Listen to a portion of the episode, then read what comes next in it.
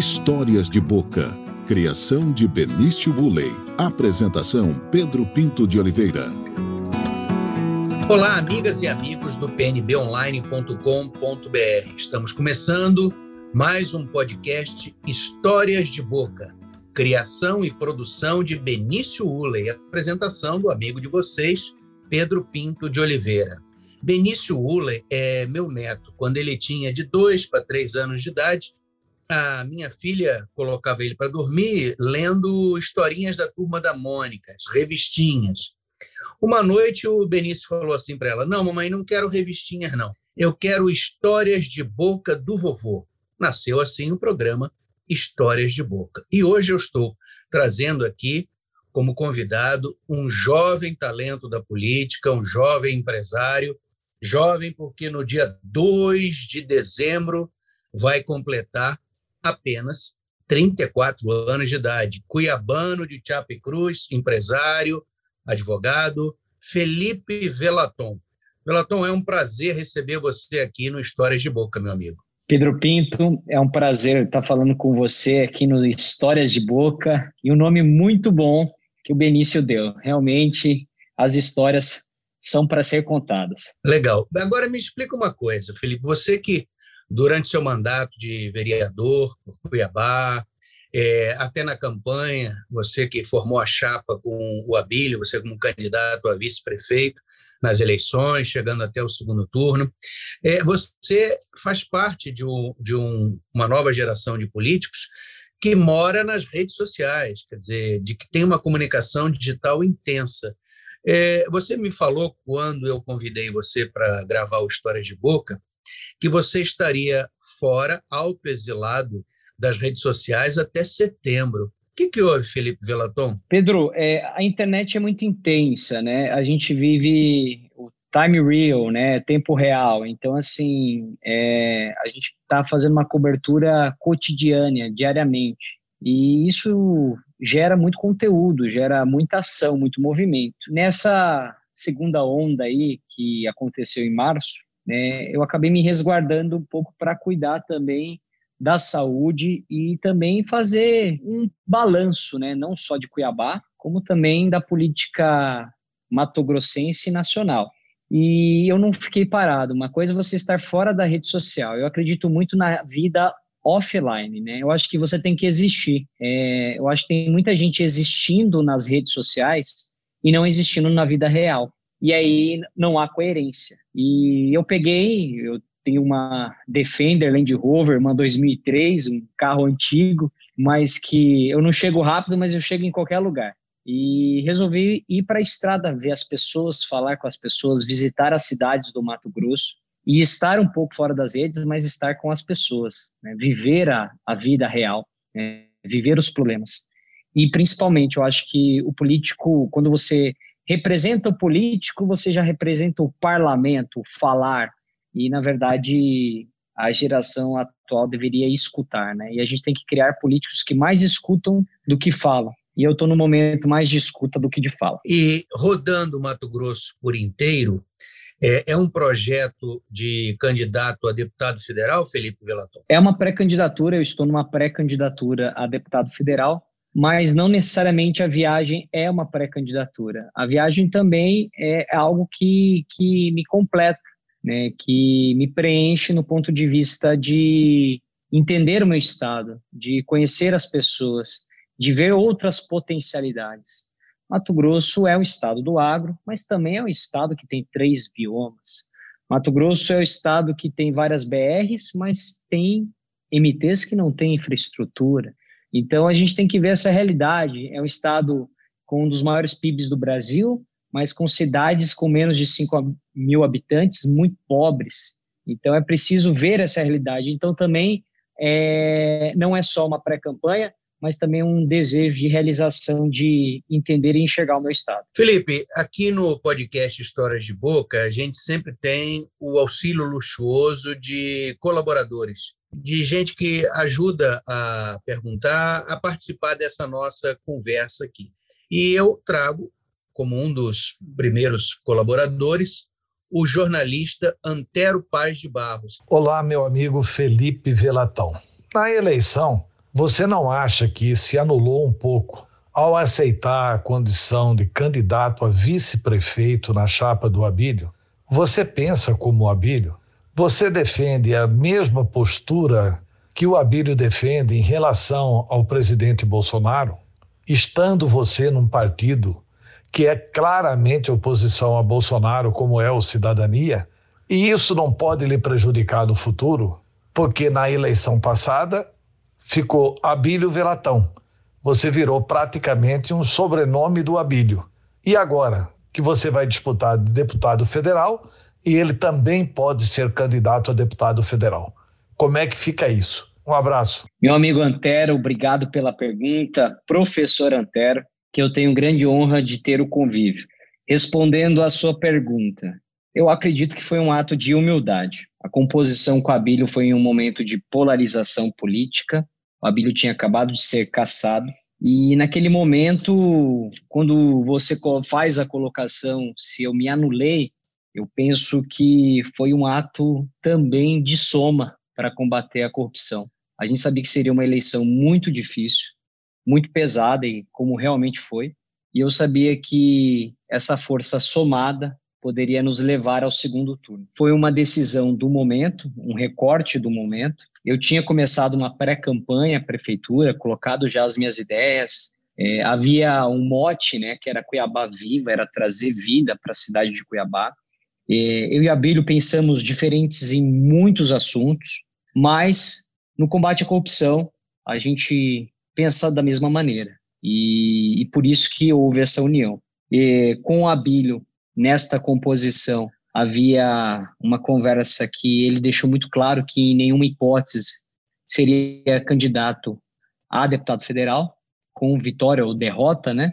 E deixou muito claro que não queria me enfrentar nas urnas. E naquele momento houve um, um, um processo de muita humildade, como eu realmente disse. E ali, por pensarmos diferentes, é que eu penso que eu tinha uma missão também de colocar assuntos na mesa, de trazer um nível de gestão que eu tenho nos procedimentos.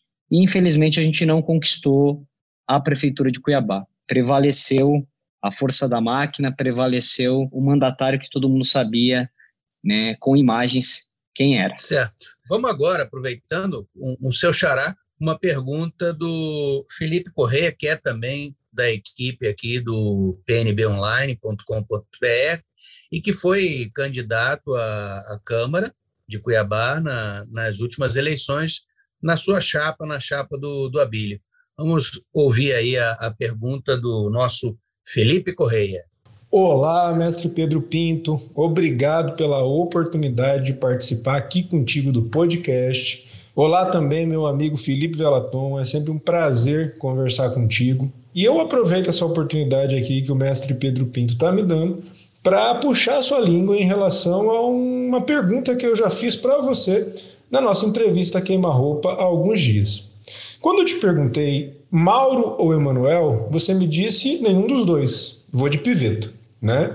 Salvo se o Piveta for candidato a vice-governador né, nessa reeleição, nessa candidatura à reeleição do Mauro em 2022, eu não percebo nenhuma movimentação e nem sei de qualquer outra candidatura que o Piveta né, esteja pretendendo para 2022. Porém, ele é, pela gestão que fez nos três mandatos como prefeito de Lucas e até por compor a atual gestão, ele é um candidato natural né, é, para 2026, por exemplo. Quando você diz, então, que você não é nem Emanuel, né, a quem você fez oposição como vereador e quem você enfrentou nas urnas em 2020. E nem Mauro, que é o atual governador e possível candidato à reeleição, e você diz né, que você vai de piveta, que em tese não é candidato a nada, isso é, entre aspas, né, uma crítica ao governo Mauro,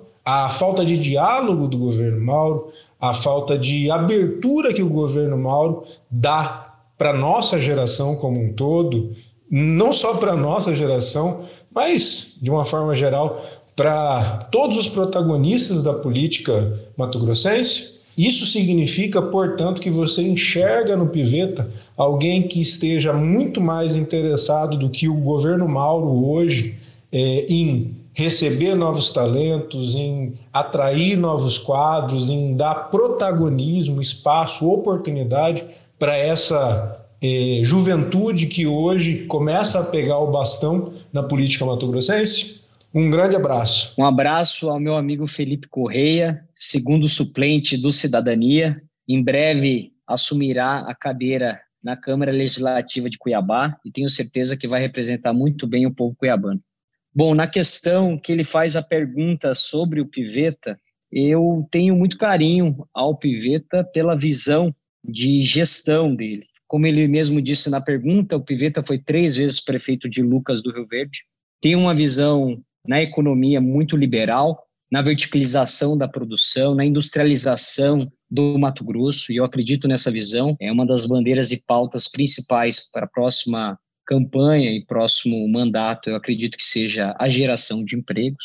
E ele é um entusiasta da educação, né? Fundou uma escola modelo em Lucas do Rio Verde, aliás, várias escolas, mas quando eu cito a escola modelo, eu cito a Olavo Bilac, que tem piscina, tem panificação, tem toda uma estrutura em um ponto central da cidade, é como se fosse o Liceu Cuiabano em Cuiabá, na Avenida Getúlio Vargas. E ele estudou numa brisoleta, ele acredita no poder transformador da educação, e eu acredito muito nessa visão de Estado. Quanto à questão do Mauro Mendes, eu sinto que falta sim diálogo, uma aproximação com as novas lideranças políticas. Eu sinto que não é apenas fazer gestão, é importante também educar, é importante transferir conhecimento para preparar novas gerações e novos políticos é, para serem bons gestores, bons políticos, bons legisladores. E esse é o papel também de um governo: inspirar, não apenas gerir. E eu acredito que o Mauro Mendes tem esse desafio de melhorar o diálogo, com, principalmente com a nova geração que está vindo na política. É, Felipe, o gaúcho Piveta está aliado desde 2010 ao goiano Mauro Mendes. Como ele gosta de se referir, como ele chamou de carioca imprestável o Bolsonaro, que é paulista. É, eu quero saber o seguinte: com o, Mauro Mendes, o Otaviano Piveta tem duas opções claras. Ele, com o Mauro sendo candidato à reeleição, ele pode ser de novo candidato a vice-governador ou pode ser candidato ao Senado. E a gente percebe que o, o Mauro, por conta dessa fidelidade, dessa questão de, de, de palavra, ele ah, vai aceitar o Otaviano como candidato ao Senado ou como, como vice-governador. A sua impressão, o Otaviano, não sendo candidato contra o Mauro Mendes, ele seria um bom candidato a vice-governador de novo ou ele sairia candidato ao Senado, já que uma vez ele já falou que o legislativo não dá onda para ele, sendo um homem de executivo. Bom, você resumiu muito bem sobre essa questão de não ser o homem do legislativo. Vale lembrar que ele foi o único deputado estadual da história que, de fato, se licenciou é, do mandato e da cadeira de deputado estadual. Ele tem um perfil de execução, de resolução de problemas. É, ele usa muito uma palavra, fazimento. Né? Nós temos que fazer, ele tem pressa em executar. Então, o caminho natural seria o executivo. E a gente sabe que quem detém né, a caneta, quem ordena é, decretos, quem dá ordens de serviço é o governador. Esse poder é centralizado, não está linkado à vice-governadoria. A vice-governadoria acaba sendo um processo ali de poder consultivo, né, de aproximação com as secretarias, de atendimento. E isso ele faz muito bem porque tem visão municipalista. Mas eu vejo que é uma decisão dele. É, eu não tenho uma impressão é, direta é, a respeito, mas eu acho, acredito que a decisão que ele tomar certamente vai estar fundamentada naquilo que ele acredita na política. Bom, é, agora nós vamos ter um momento é, de um grande publicitário vivendo um momento de jornalista. O Ziad Fares, o nosso prezado Ziad Fares, diretor da ZF, não tem uma, tem três perguntas para você. E então nós vamos ouvir as três perguntas sobre campanha de vacinação em Cuiabá, a sua pré-candidatura a deputado federal e o velho embrólio, o velho debate do VLT versus BRT. Vamos ouvir o, o nosso prezado Ziad Fares. Fala, meu eterno vereador Felipe Velaton. Eu gostaria de saber a sua opinião a respeito da vacinação na nossa capital do estado de Mato Grosso. Você acha que foi conduzido de forma corretamente? O que você faria de diferente? E outra pergunta, aproveitando: você sai candidato nas próximas eleições a deputado estadual, federal? Prometo que a última pergunta sobre o embrólio BRT versus VLT. O que você acredita ser o melhor modal para a cidade de Cuiabá e Várzea Grande? Bacana, vamos lá. Obrigado pela pergunta, Ziad. E eu começo aqui falando sobre a vacinação. Deveria ter descentralizado a vacinação. Vários pontos, Cuiabá tem vários postos de saúde. É, nós criamos grande aglomeração com a gestão municipal na vacinação no Centro de Eventos Pantanal. Eu percebo que houve, houveram várias falhas e eu percebo que realmente a Prefeitura Municipal de Cuiabá errou no quesito vacinação. Quanto à questão sobre as compras da vacina, eu acredito que houve pouca articulação com o governo federal, pouco diálogo com o governo estadual nesse ponto. E ali não era uma questão de governo municipal, estadual e federal. Era uma questão de saúde. Deveria haver a união, deveria haver diálogo, sentar na mesa. E isso não aconteceu. Um exemplo aqui que eu quero deixar claro de, é, de case de vacinação de sucesso foi Maceió. Foi o ex-deputado federal JHC, hoje prefeito da capital do Alagoas, que bateu recordes em vacinação. A gente deveria copiar esse modelo que foi de descentralização, de compras e articulação de vacinas e de principalmente muita organização e sistemas digitais. Faltou tudo isso para a Prefeitura de Cuiabá e um exemplo é que São Paulo, é, nesta data, já está vacinando né, uma população abaixo dos 30 anos e Cuiabá ainda nem começou. É, é, é interessante essa sua referência aí a esse jovem político, deputado federal JHC, que realmente, no caso da, da vacinação, tem colocado Maceió como uma referência. Exatamente, mostrando que não é idade que se faz gestão. Prefeito que não tem nem 35 anos de idade e já mostra para que veio. Quanto à questão da pergunta sobre a minha pré-candidatura a deputado federal, eu sou pré-candidato a deputado federal. Eu acredito que Mato Grosso precisa de uma representação que dê principalmente uma visão para o Estado a nível Brasil. Mato Grosso, como eu digo, é um dos cinco maiores estados em PIB, em, em Produto Interno Bruto, em receita para a nação. Nós somos o terceiro maior estado do país, somos campeões em produção, temos três biomas aqui com grande potencial turístico. E você pergunta, como é o Mato Grosso a nível Brasil. Nós temos oito deputados federais, São Paulo tem 70, e essa composição é, na Câmara Federal não nos dá competitividade.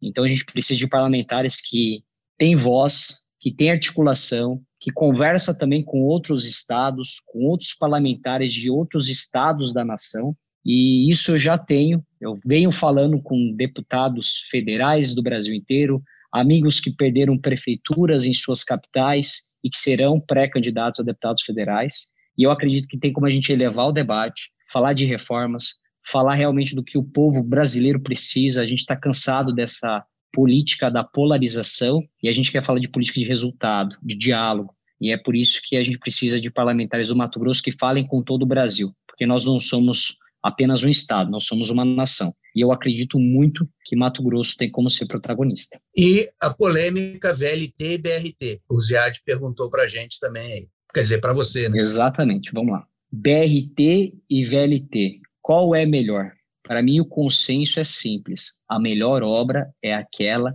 que está finalizada. Não importa qual é o tamanho da casa, se você não tem piso, se você não tem teto. A gente precisa de uma obra finalizada. Os estudos do governo do estado apontam que o BRT é a melhor alternativa e a obra é do governo estadual. Agora ela precisa de diálogo com a prefeitura municipal de Cuiabá, com o governo municipal, e não há consenso, né? Houve um pedido de um plebiscito que seria um custo enorme para a cidade de Cuiabá e que não era necessário na minha visão, era politicagem, é criação de narrativa, e eu acredito que quem tem os dados técnicos, que é o governo do estado, e a Prefeitura Municipal de Cuiabá, que é onde irá passar o VLT, e a gente tem que entender que é intermunicipal, é Cuiabá e Várzea Grande, tem que sentar as duas prefeituras, o governo do estado e falar: vamos fazer o que dá para fazer e executar a obra. E na minha visão muito clara, essa obra não sai nessa gestão. E agora, graças aos milagres da tecnologia, da edição e do podcast Histórias de Boca, nós estamos unindo aqui, eu acho que é pela primeira vez depois da eleição, a prefeitura, a chapa. Agora é o Abílio que pergunta para o Felipe Velaton. A pergunta do seu ex-colega de chapa, candidato a prefeito, Abílio. E aí, Pedro? E aí, Velaton, tudo bem? Aqui é o Abílio. Olha, uma pergunta que eu teria para o Velaton é o que ele acha dessa nova legislatura na Câmara Municipal de Cuiabá? A minha opinião é que eles estão meio calmo demais. Mas, Velaton, o que, que você acha da nova legislatura da Câmara? Obrigado pela pergunta, meu companheiro de chapa e mandato, Abílio. Vamos lá para a nossa pergunta. Nova legislatura. Houve uma renovação, é, e eu acredito que essa renovação foi boa, mas muitos novos não vieram com práticas novas. Mas eu acredito muito na chapa que nós formamos. O Cidadania veio com uma chapa muito forte, com propósito claro, e aqui eu quero destacar dois nomes Tenente Coronel Marcos Pacola e Maísa Leão, que foi a suplente que assumiu por dois meses, que implementaram uma forte fiscalização, um trabalho com muita fiscalização baseada também em evidências. E eu acredito que essa legislatura mudou o perfil, né? A gente tinha uma, uma legislatura que era um novo executivo e um novo legislativo. Todo mundo conhece já algumas práticas do governo Emanuel Pinheiro, então muita coisa não é mais novidade e muita coisa também é, é fruto da nossa fiscalização. É um exemplo claro foi o afastamento do secretário Antônio Figueiredo dos semáforos inteligentes. Foi uma denúncia nossa lá no começo do mandato e que se findou agora com o seu afastamento. Então não há muitas novidades e a população está muito cansada é, dessa fiscalização é, que não traz resultado. As nossas fiscalizações trouxeram. A gente tinha um time muito competente, tinha Marcelo Bussic, que era um auditor é, do Tribunal de Contas, eu tinha um perfil empresarial que tinha uma visão de ocupação de cidade, de muita execução, tanto que a gente cobrou a Praça dos Jardim das Américas, a praça aconteceu, a gente fez muitas iniciativas de ocupação em espaços públicos, as fiscalizações geraram inquéritos e também prisões e afastamentos, e eu acredito que é um primeiro ano de aprendizado dessa legislatura. Ela tende a amadurecer e a gente espera que ela amadureça. Mas a minha tristeza é que muitos dessa renovação não são tão novos assim. Tem filho de ex-secretário afastado, tem políticos que estavam nos apoiando é, no segundo turno e que depois é, foram para a base do Emanuel supostamente a troco, a troco de cargos e a política brasileira não aguenta mais esse toma lá da cá. A gente precisa de legisladores com independência. E é isso que eu acredito que essa legislatura tem que buscar. Por falar em toma lá da cá, o que, que você acha dessa entrada triunfante do Centrão no governo Bolsonaro com o novo ministro da Casa Civil, senador Ciro Nogueira, presidente do PP, como o novo ministro. O, o Centrão chegou lá, esse é o dando que se recebe de Bolsonaro? Eu acho muito ruim a vinda do Centrão, a vinda do PP, e aqui eu quero citar o PP, né? O PP é um partido denunciado pelo mensalão, o PP é um partido denunciado pelo petrolão, o PP, vamos aqui é, de forma local, é o partido que teve denúncias da máfia dos sanguessugas, que tinham ligações também com a questão da CPI da saúde, que nós afastamos o ex-secretário de saúde, Ruark, da operação de terceirizações na saúde. Então, não me agrada é, essa troca de ministérios, não me agrada, em especial a Casa Civil, que é uma pasta estratégica, e eu vejo que as pessoas que estão fora da política não querem conchaves, não querem acordos políticos querem um acordo com o povo. Tanto que é muito claro nas redes sociais o principal pedido da semana é veta Bolsonaro, veta Fundão. É, a peça vem do executivo, a LDO, e falar que foi um, uma composição com o legislativo é, não convence muito. A população quer alguém que olhe nos olhos e fala, olha, eu tenho coragem de fazer isso. É, e não importa o que vai acontecer no mandato, a gente quer independência e coragem. E esse sinônimo de composição com o Centrão não me cheira uma composição de diálogo, mas me cheira uma composição de alicerces de uma estrutura. A gente já sabe aqui a sua opinião sobre o Centrão e sobre o PP. Agora, direto ao ponto, claro, qual é a opinião do ex-vereador Felipe Velaton sobre o presidente Jair Bolsonaro e o governo dele? O presidente Jair Bolsonaro, na minha visão, representou, é, na sua chegada ao poder, é, historicamente, a primeira vez que a direita ocuparia o poder no Brasil. E veio com um discurso muito voltado aos costumes, um discurso conservador e um discurso liberal. E esse discurso liberal não, não aconteceu na prática, não aconteceu as reformas, e agora se culpa muito o Congresso, mas caberia ali um momento de diálogo e de articulação com a presidência da República, e isso não aconteceu. Eu acredito que o governo Bolsonaro errou muito na questão da saúde, né, quando fomentou o não uso de máscaras, e eu vejo que a questão da vacinação, o Brasil demorou para comprar algumas vacinas, é, os pedidos da Pfizer, que é que tinha a maior taxa aí de, de, de retorno e de composição para a imunidade, e o que eu vejo é que a política da saúde fragilizou o governo Bolsonaro. Em algumas pastas eu vejo com muita clareza que o Bolsonaro acerta, e uma delas é a de infraestrutura com o ministro Tarcísio, que diversas vezes já visitou o Mato Grosso e tem falado de obras importantes no governo do estado, que é a questão das ferrovias, a Ferrogrão, a FICO, a Ferronorte, e também é, a pavimentação e a finalização de algumas BRs, como a 158, e a gente tem que entender a vocação do nosso Estado. Nosso Estado tem uma vocação do agro e tem uma vocação que é um Estado continental, né? Tem 903 mil quilômetros. São, vamos lembrar que a Eurocopa, Inglaterra e Itália, são três Itálias e sete Inglaterras. Então é muito grande esse Estado e falta muita infraestrutura e logística. E o nosso Estado tem sido atendido desta forma. Mas eu acredito que quem tem uma visão liberal como eu é, esperava um pouco mais nesta questão, tanto das reformas quanto também é, das políticas públicas de desoneração de alguns setores. Felipe Velaton, para encerrar aqui o nosso papo no Histórias de Boca, a pergunta do ator, diretor, produtor Eduardo Butaca. Olá, Pedro Pinto. Olá, todos os ouvintes do Histórias de Boca. Olá, Velaton, um amigo, e também dizer que eu admiro o seu trabalho na política e te parabenizar, né? Já fiz isso pessoalmente, mas reforçar aqui pela campanha que você fez, pela gestão que você fez como vereador. Eu acredito que esse, essa trajetória que você trilhou até aqui está te preparando para algo maior e em breve. É, eu tenho uma questão, tá? Você tem uma irmã que é assumidamente homossexual e está no relacionamento homoafetivo, né? É, e você sabe que essa é uma causa que, que me toca, né? Profundamente, eu por ser um, um homem gay. Como você encara essa bandeira da homossexualidade? Você acha que é, esse tema pode fazer parte da sua agenda? É, como você pretende trabalhar essa questão na política? Você, como um político, como um, um postulante a, a novos cargos, a novas eleições, como você acha que isso deve ser tratado?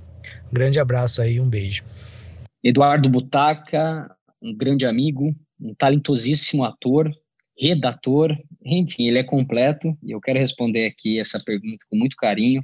É, essa bandeira é uma bandeira que faz parte da vida do Felipe Velaton, LGBTQI+, o respeito aos direitos civis da comunidade homossexual. Eu percebo que toda política que vai de encontro ao respeito, eu vou defender. É, não tem como a gente viver uma sociedade em que a gente fomente o preconceito. E isso tem que acabar. É, o preconceito e a ignorância geram uma sociedade sem diálogo e sem evolução. Se a gente for analisar que a escolha sexual já foi, a opção sexual já foi considerada doença, é, chega a ser arcaico, né? Chega a ser impensável. E eu acredito que isso tem que acabar. A gente tem que sempre defender a conquista de direitos civis e vai ser sempre uma bandeira porque faz parte também da minha história. A minha irmã é uma pessoa, pessoa é, que produz na sociedade, uma pessoa amável, uma, uma pessoa que, como todo cidadão brasileiro, paga seus impostos e merece ter os mesmos direitos civis. Como alguém que vive em um país pode não ter é, os mesmos direitos civis daqueles que aqui vivem, por uma escolha ou uma opção sexual? Então, isso tem que acabar. Isso vai ser sempre uma bandeira que eu vou defender. E a gente precisa, para um país melhor, para uma sociedade melhor, acabar com todo tipo de preconceito. E a gente tem que viver essa nova política, a política do diálogo, a política do amor. A gente está muito reacionário, muito polarizado, e eu sempre vou ser um cara que vai trazer sempre numa mesa o debate. É, eu posso pensar diferente de você, mas eu tenho que respeitar as suas ideias, e é aí que a gente começa a buscar e trazer solução. Eu conversei aqui com Felipe Velaton. O que, que você achou de participar do podcast Histórias de Boca, Felipe Velaton? Olha, eu adorei participar do Histórias de Boca. Muito legal esse podcast. Pedro Pinto, você está de parabéns. Obrigado, Caio, aí que nos dirigiu. É, olha, o seu neto, ele está de parabéns. Gostei do nome e que venham mais inspirações dele. Com certeza. Obrigado, Felipe. O podcast Histórias de Boca, uma criação e produção de Benício Uller, a apresentação do amigo de vocês, Pedro Pinto de Oliveira, vai ficando por aqui. Semana que vem estaremos de volta com mais um podcast Histórias de Boca.